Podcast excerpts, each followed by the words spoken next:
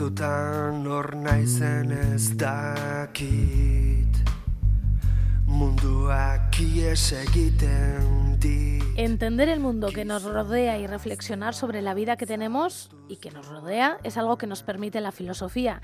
En Hágase la Luz nos gusta acudir a las personas de la filosofía para hablar sobre el mundo, básicamente.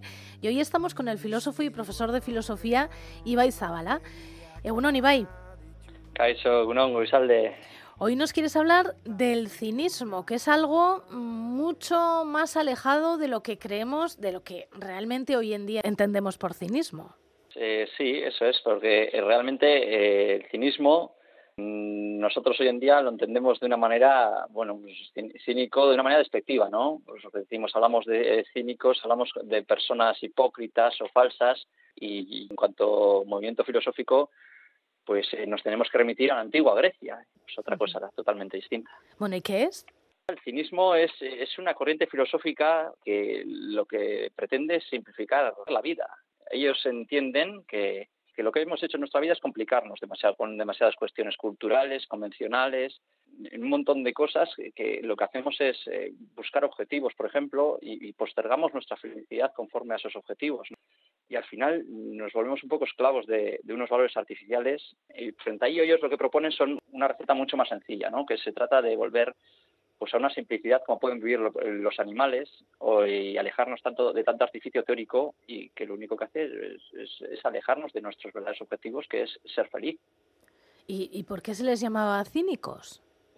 Se les llamaba cínicos, eh, pues principalmente pues porque la palabra cínico viene de, quinos, ¿no? que significa eh, perro. Se llamaba despectivamente perros, pues porque realmente se comportaban fuera de las convenciones, se comportaban fuera de lo, que es habitual, de la norma, ¿no? Era como un insulto. No tenemos que entender perro como un animal domesticado eh, como el que tenemos hoy, sino unos perros eh, salvajes que era como vivían en, Grecia, ¿no? Entonces, lo que ellos recibían como un insulto se convirtió, pues le dieron la vuelta, ¿no? Por un poco por fuerza performativa, ¿no? El concepto se convirtió en algo positivo y de una cuestión despectiva ellos lo tomaron como un elemento autoafirmativo, dándoles esa connotación positiva, porque para ellos comportarse como un perro, comportarse como animales, era al final volver a la esencia de la vida, que es lo que nos va a dar la forma correcta de vivir. ¿Y ellos quiénes fueron? Porque me imagino que si se les llamaba cínicos será porque eran unos cuantos, ¿no? Bueno, fueron muchos. Yo si tendría que elegir algunos, pues hablaría de cuatro, que son así los más relevantes. Estarían Antístenes, Diógenes, Crates e, e Hiparquia, también, porque claro, también las mujeres filosofaban, ¿no? Entonces, Antístenes fue, bueno, ahí hay un debate entre si fue el precursor o fue el primer cínico, ¿no? Porque Antístenes es lo único que sabemos que fue discípulo de Sócrates. Como todos los discípulos de Sócrates, cada uno creía que había que era el más fiel a la filosofía de su maestro. El Sócrates cínico, por decirlo así, defendía Antístenes eh, y, es un poco un Sócrates que decía que teníamos que llegar a la felicidad a través de la virtud. Lo que pasa es que Antístenes recibía, eh, por el resto de discípulos, eh, y sobre todo por parte de Platón, recibía como un bullying, ¿no? Porque al final no era, no era ateniense de pura cepa. Luego tenemos también a Diógenes, que es el más famoso igual, fue desterrado, que vivía en una, en una ánfora, paseaba por un farol, es bastante conocido. Luego está Crates, que fue su discípulo, y, tenemos a, Hiparquia también, una mujer cínica que, se negó a asumir el destino impuesto. Oye, decías que uno de ellos era Diógenes, el del síndrome. Eso es, sí. Eh, Diógenes, el, mal llamado síndrome de Diógenes, ¿no? Porque al final, si no me equivoco, el síndrome hace referencia a gente que se apropia de cosas y tiene, le gusta acumular.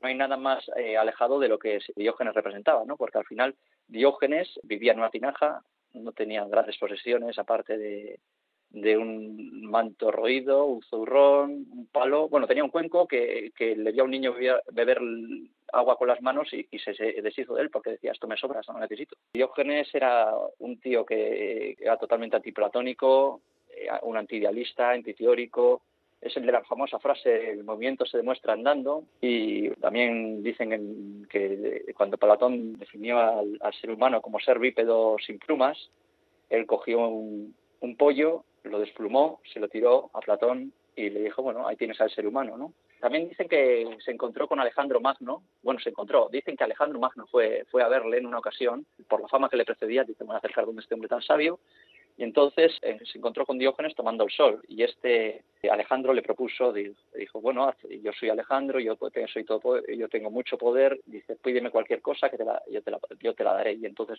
Diógenes le contestó que lo único que quería es que se mueva y que no le quitara el sol. ¿no? Entonces ahí, ahí está la pregunta de quién es realmente poderoso, ¿no? Aquel que tiene el imperio o aquel que le hace moverse dos veces al que tiene el imperio, ¿no? Y has mencionado a una mujer, Hiparquia, la cínica, una cínica. En aquella época, en teoría, las mujeres eh, tenían vetado la vida pública, ¿no? No tenían derecho al pensamiento ni a la ni a expresarse, tenían, no tenían logos, ¿eh? ¿no? Aristóteles dijo también que no, eso que la mujer lo que la adornaba era su silencio, ¿no? En ese contexto había eh, escuelas y, movimientos filosóficos que sí dejaban expresarse a las mujeres y que sí tenían esa capacidad, y entre ellos estaba el cinismo. Y dentro del cinismo se encuentra la más famosa Hiparquia, ¿no? Hiparquia no, no hay que confundir con Hipatia, que también es otra, que fue posterior, otra, otra, la más conocida quizás, casi más conocida porque fue brutalmente asesinada por unos fanáticos cristianos que realmente por lo que aportó filosóficamente. Con respecto a Hiparquia, que es la cínica, ella estaba fijada con casarse con otro cínico que fue Crates, que fue el maestro de su hermano. Entonces, claro, los padres de ella se negaban a ese casamiento, porque en aquella época se decidía los padres con quién se tenía que casar. Los padres le comentaron a Crates que fuese otro cínico que le quitara, por favor, eh, la idea de la cabeza a su hija. Era bastante más mayor que ella y bastante, vamos a decir así, poco agraciado físicamente, pues no se le ocurrió otra cosa que desnudarse ante ella. Dice, a ver si así, pues al verme, pues me repudia. Lo que no se era consciente de que lo que le traía Hiparquia de Crates no era su, su físico, sino, sino su cerebro. Su, cerebro, exacto. Con lo que al final no tuvieron más remedio que acceder a, su pretensión y, y, se casaron, cosa poco cínica porque resulta convencional. Y aparte de eso también frecuentaba los banquetes, algo que no estaba permitido a las mujeres y por eso los filósofos pues se lo tomaban a mal. ¿no? Y, había un, es, es famosa su anécdota con Teodosio Lateo, por medio de la cual el, Teodosio le, reprocha que qué hace ahí, que no es, un lugar para una mujer. Ella le replica, le deja en ridículo, eh, todos los filósofos, toda la gente que está en ese simposio se ríe de él y él no se le ocurre otra cosa que tirarle del vestido para desnudarla y dejarla en vergüenza. Cosa que no, no funciona porque, claro, al ser cínica, las convenciones y la vestimenta, pues le da igual y continúa su discurso desnuda igual igual y le deja todavía doblemente en ridículo. Entonces, ¿qué es revolucionario en el cinismo?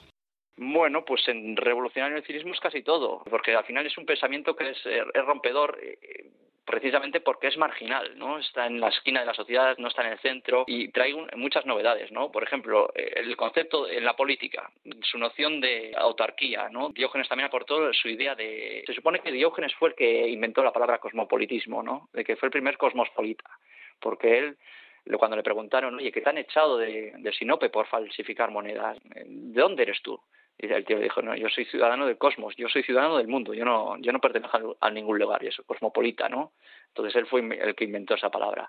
Tiene una estética muy particular que fue, fue revolucionaria, ¿no? De vestirse como eh, eh, dándole gran importancia eh, a la pobreza y vestirse haraposamente con harapos, ¿vale? Que luego fue copiado por un montón de por un montón de gente que no era cínica, ¿no? De ahí viene también la famosa frase esa de la barba no hace al filósofo, como le copiaban la, forma de, vestir también, las órdenes mendicantes, luego cristianas, etcétera, etcétera, lo que hizo fue cambiaron lo de la, barba no hace al filósofo por el hábito no hace al monje y con respecto a la sexualidad fue una auténtica revolución, pues que podría ser nuestra noción de, sexualidad más actual, más moderna de sexualidad, está a la par de la suya, ¿no? Porque ellos, por ejemplo, eh, criticaban el matrimonio como una transacción comercial y decían que, por ejemplo, eh, era una convención, era algo que no, que no tiene ningún sentido, o que enamorarse era algo negativo, porque al final nos llevaba a un desequilibrio emocional las prácticas sexuales, y en esto sí que eran revolucionarios, ellos hablan de prácticas sexuales eh,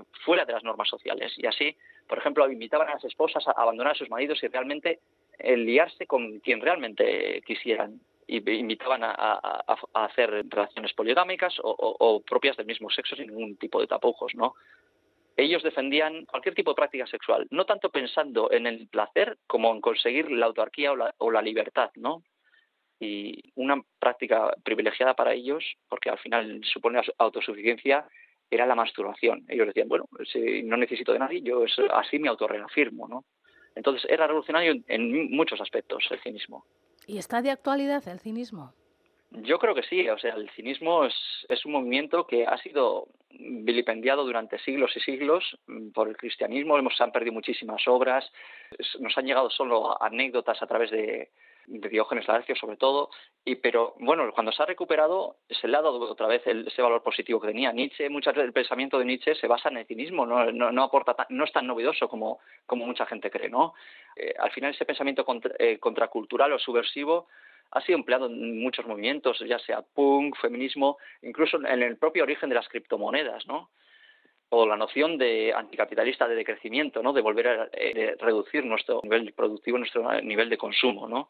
Es un movimiento pues, que para suele resultar atractivo, sobre todo para los alumnos y alumnas eh, les encanta porque al final son gente que va en contra de, las normas sociales y eso a esas edades es lo que gusta, ¿no? Y sobre todo les gusta porque son pensamiento es un pensamiento que, que se aleja de los discursos filosóficos y que se basa más en la, anécdota, en el cuscuseo, en, el, en lo que le pasa a uno en la vida, en esas pequeñas cosas, que a partir de ahí es hay que sacar lecturas, que no lo que viene detrás de, esas anécdotas. Y veis, si alguna persona que nos está escuchando le interesara, eh, no sé, leer algo sobre los cínicos, hay libros, supongo que se han escrito libros sobre los cínicos, ¿no?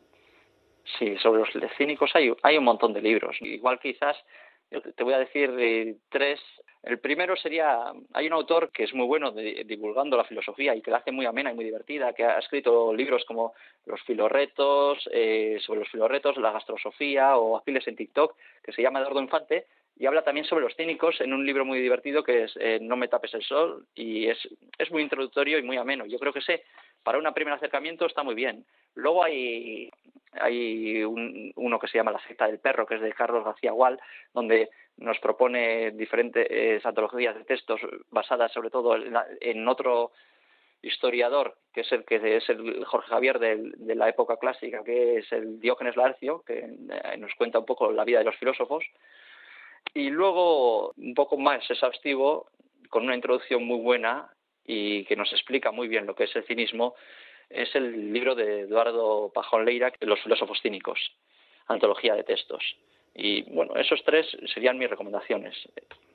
Los apuntamos, ¿eh? Los apuntamos los tres. No me tapes el sol de Eduardo Infante, La secta del perro de Carlos García Agual y Los filósofos cínicos, antología de textos de Eduardo Pajón Leira. Bueno, pues apuntado para conocer un poco mejor a los cínicos. Ibai Zabala, eskerrik asko benetan.